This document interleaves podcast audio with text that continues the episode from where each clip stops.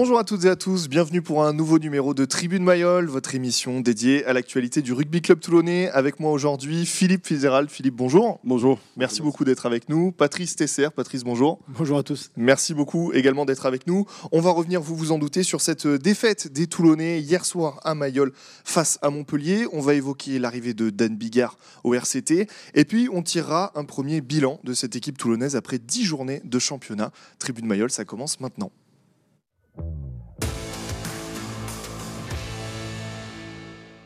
Messieurs, avant de rentrer dans le détail, un petit peu comme d'habitude, votre avis euh, général sur cette rencontre Philippe, pour commencer.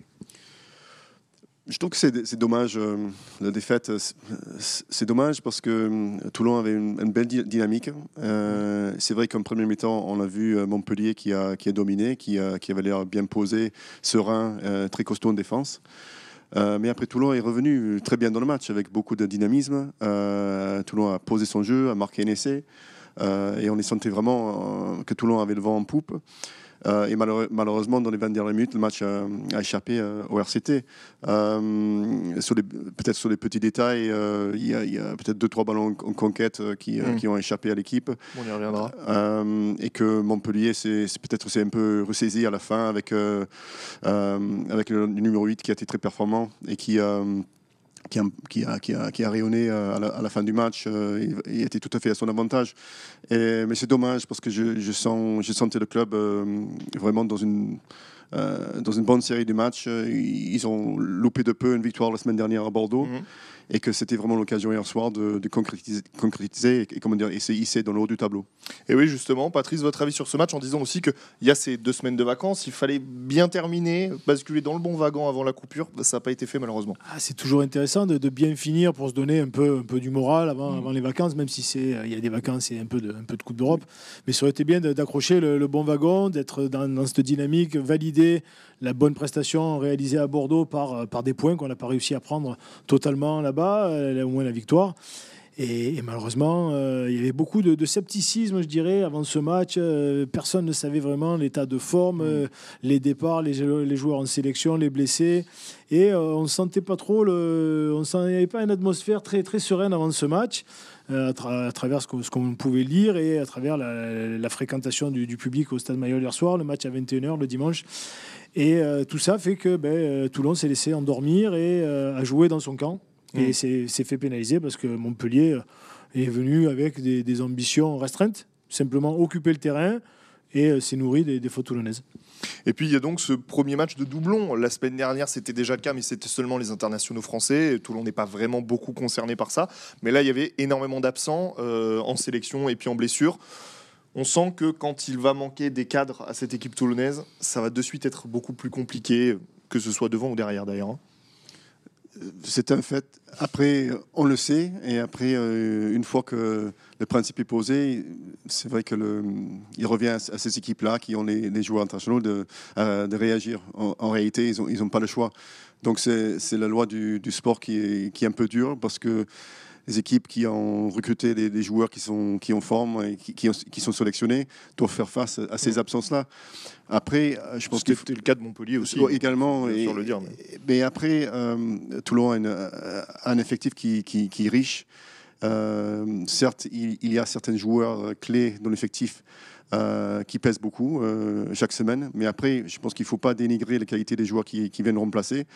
Et euh, également l'opportunité qu'ils ont à chaque fois, lorsqu'ils rentrent sur le terrain, lorsqu'ils mettent le maillot, de pouvoir montrer ce, qu'ils mm. savent faire. Donc, je veux dire, c'est toujours double tranchant. le joueur qui, qui, qui est remplaçant, qui aura pendant les, matchs, les doublons, du temps de jeu. C'est à lui de saisir cette chance-là.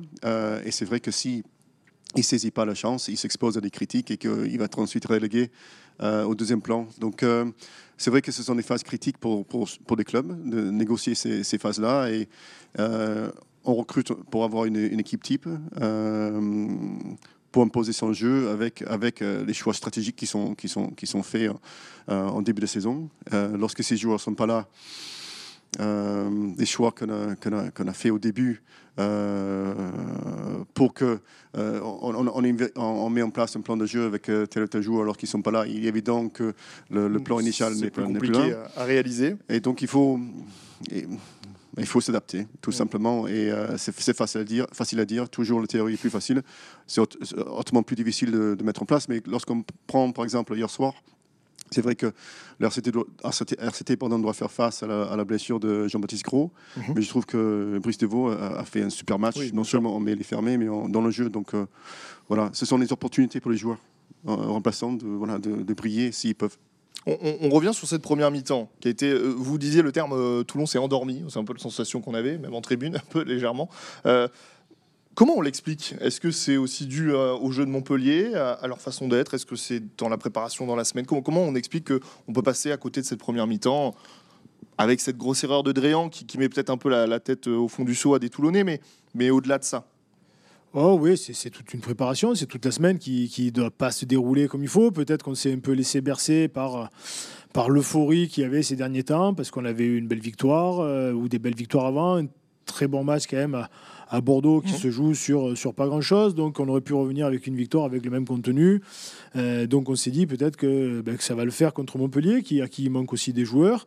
Et puis finalement, c'est une équipe qui ne nous réussit pas, parce que l'année dernière, ils étaient venus arracher un match nul euh, dans les dernières secondes. Et puis voilà, Montpellier euh, n'a rien proposé hormis de, du bon jeu au pied, de, qualité, avec de la pression. Et euh, malheureusement, nous, des fautes sur, les réceptions, qui, qui, ça les a nourris avec d'autres munitions. Et après, laisser casquette. Euh, laisser casquette avec peut-être euh, un des rares joueurs avec un excès de générosité, euh, mm. parce qu'il avait envie, parce que depuis le début, ben, il, tente et, il réussit. Donc, ben, ce coup-là, ben, il, a, il, a, il, a, appris. C'est un jeune joueur, il, a appris. On dépend de, du résultat, parce que malgré tout, on est revenu dans la partie.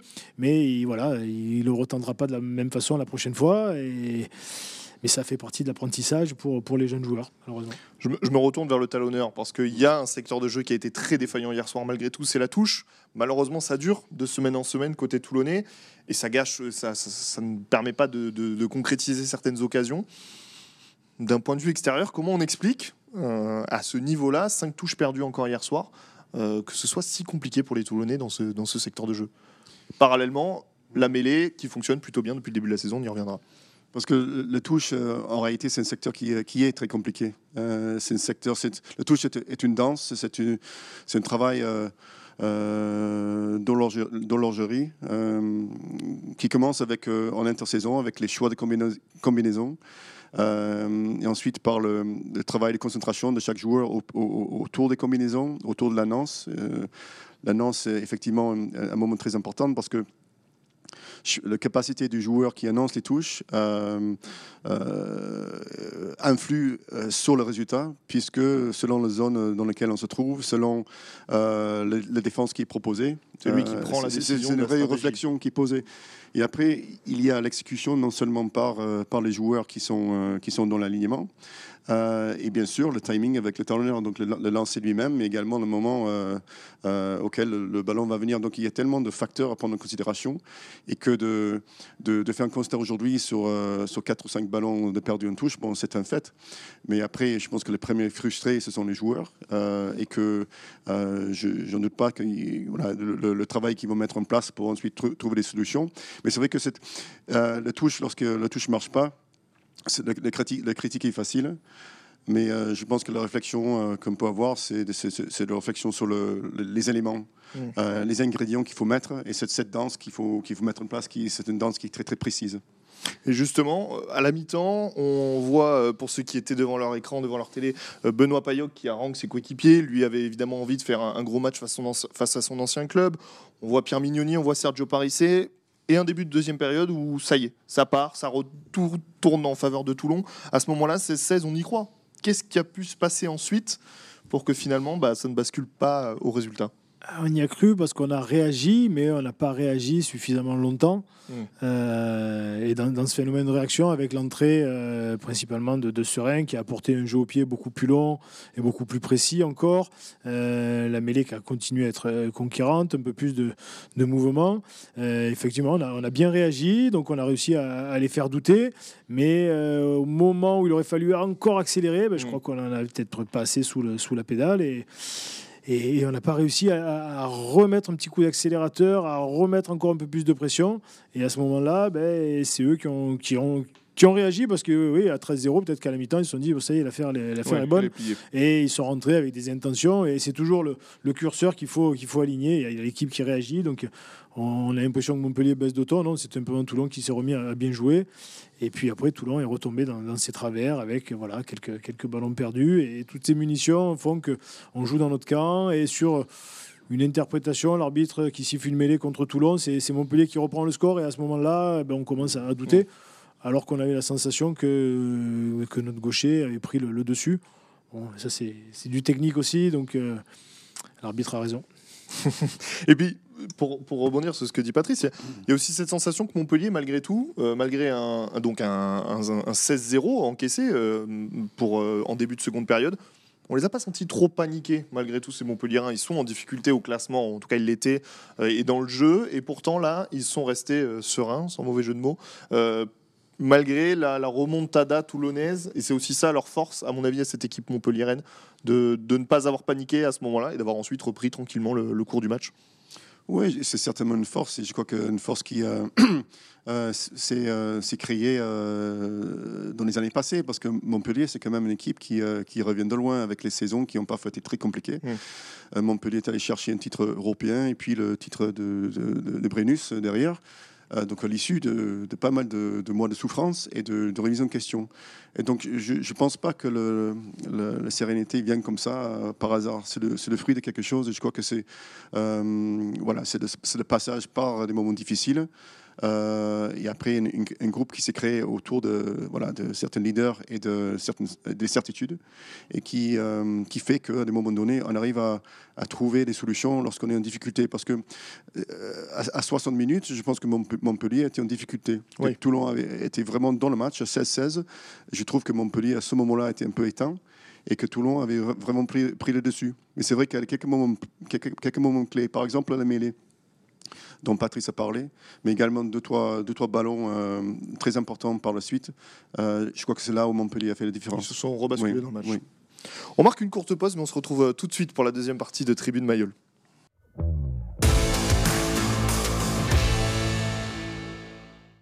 De retour dans Tribune Mayol, on termine rapidement de débriefer ce match parce qu'on a beaucoup de choses à, évoquer ensuite. Je voudrais votre avis, euh, peut-être évidemment sur un joueur qu'on a beaucoup scruté côté euh, toulonnais. Bah, évidemment, c'était le retour de Louis Carbonel à Mayol.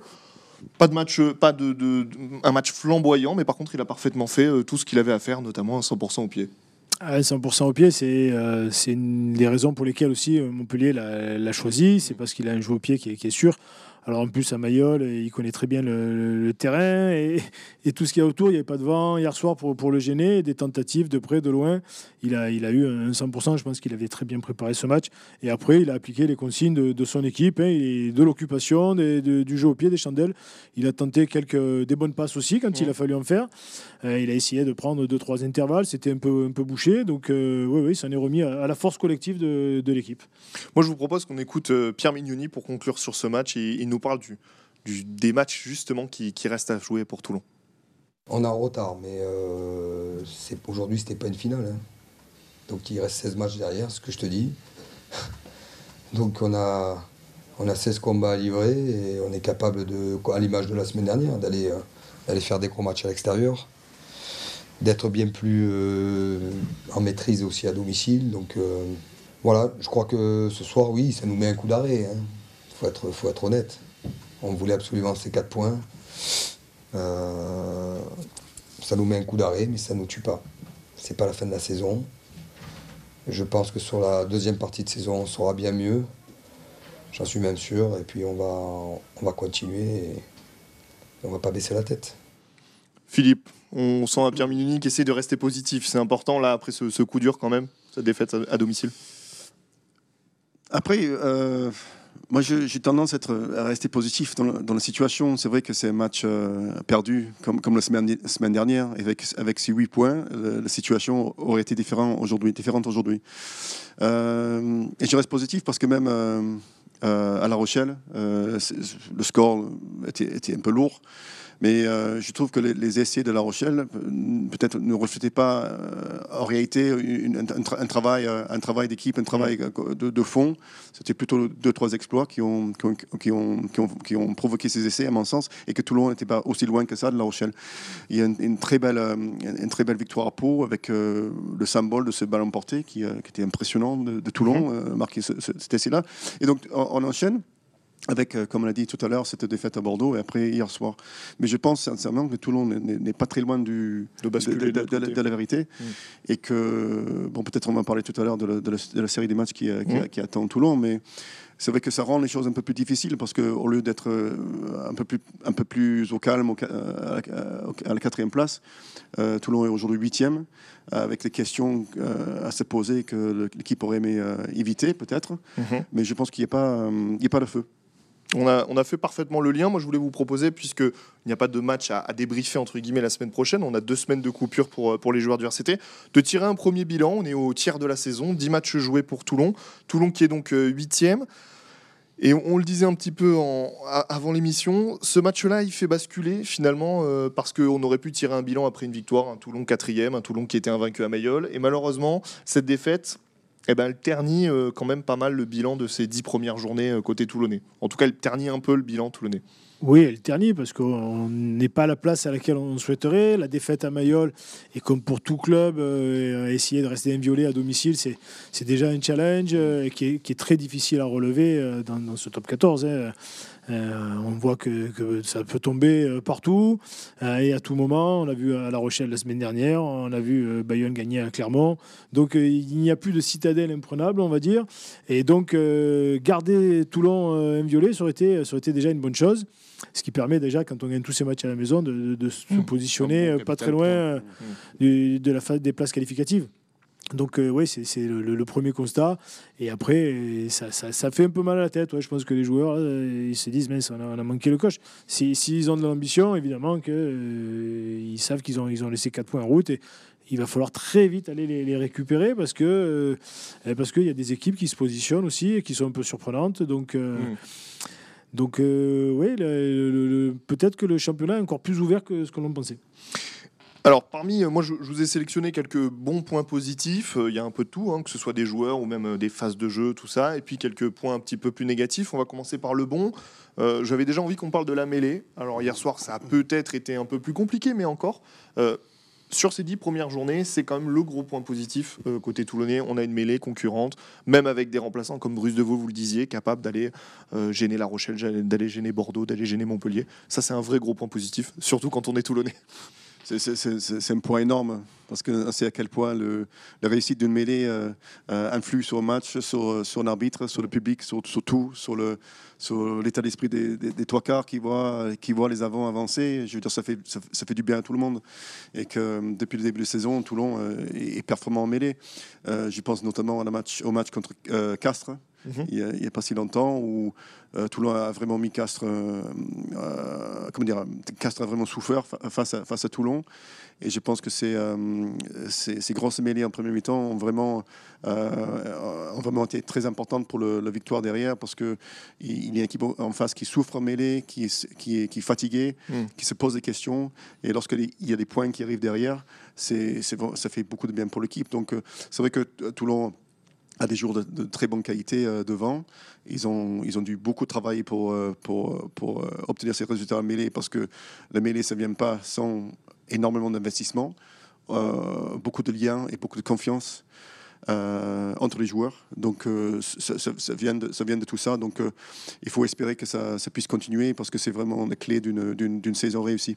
Et puis moi j'ai noté parmi les, points positifs trois joueurs qui ressortent notamment à travers nos émissions qu'on fait semaine après semaine. C'est des joueurs qu'on cite beaucoup.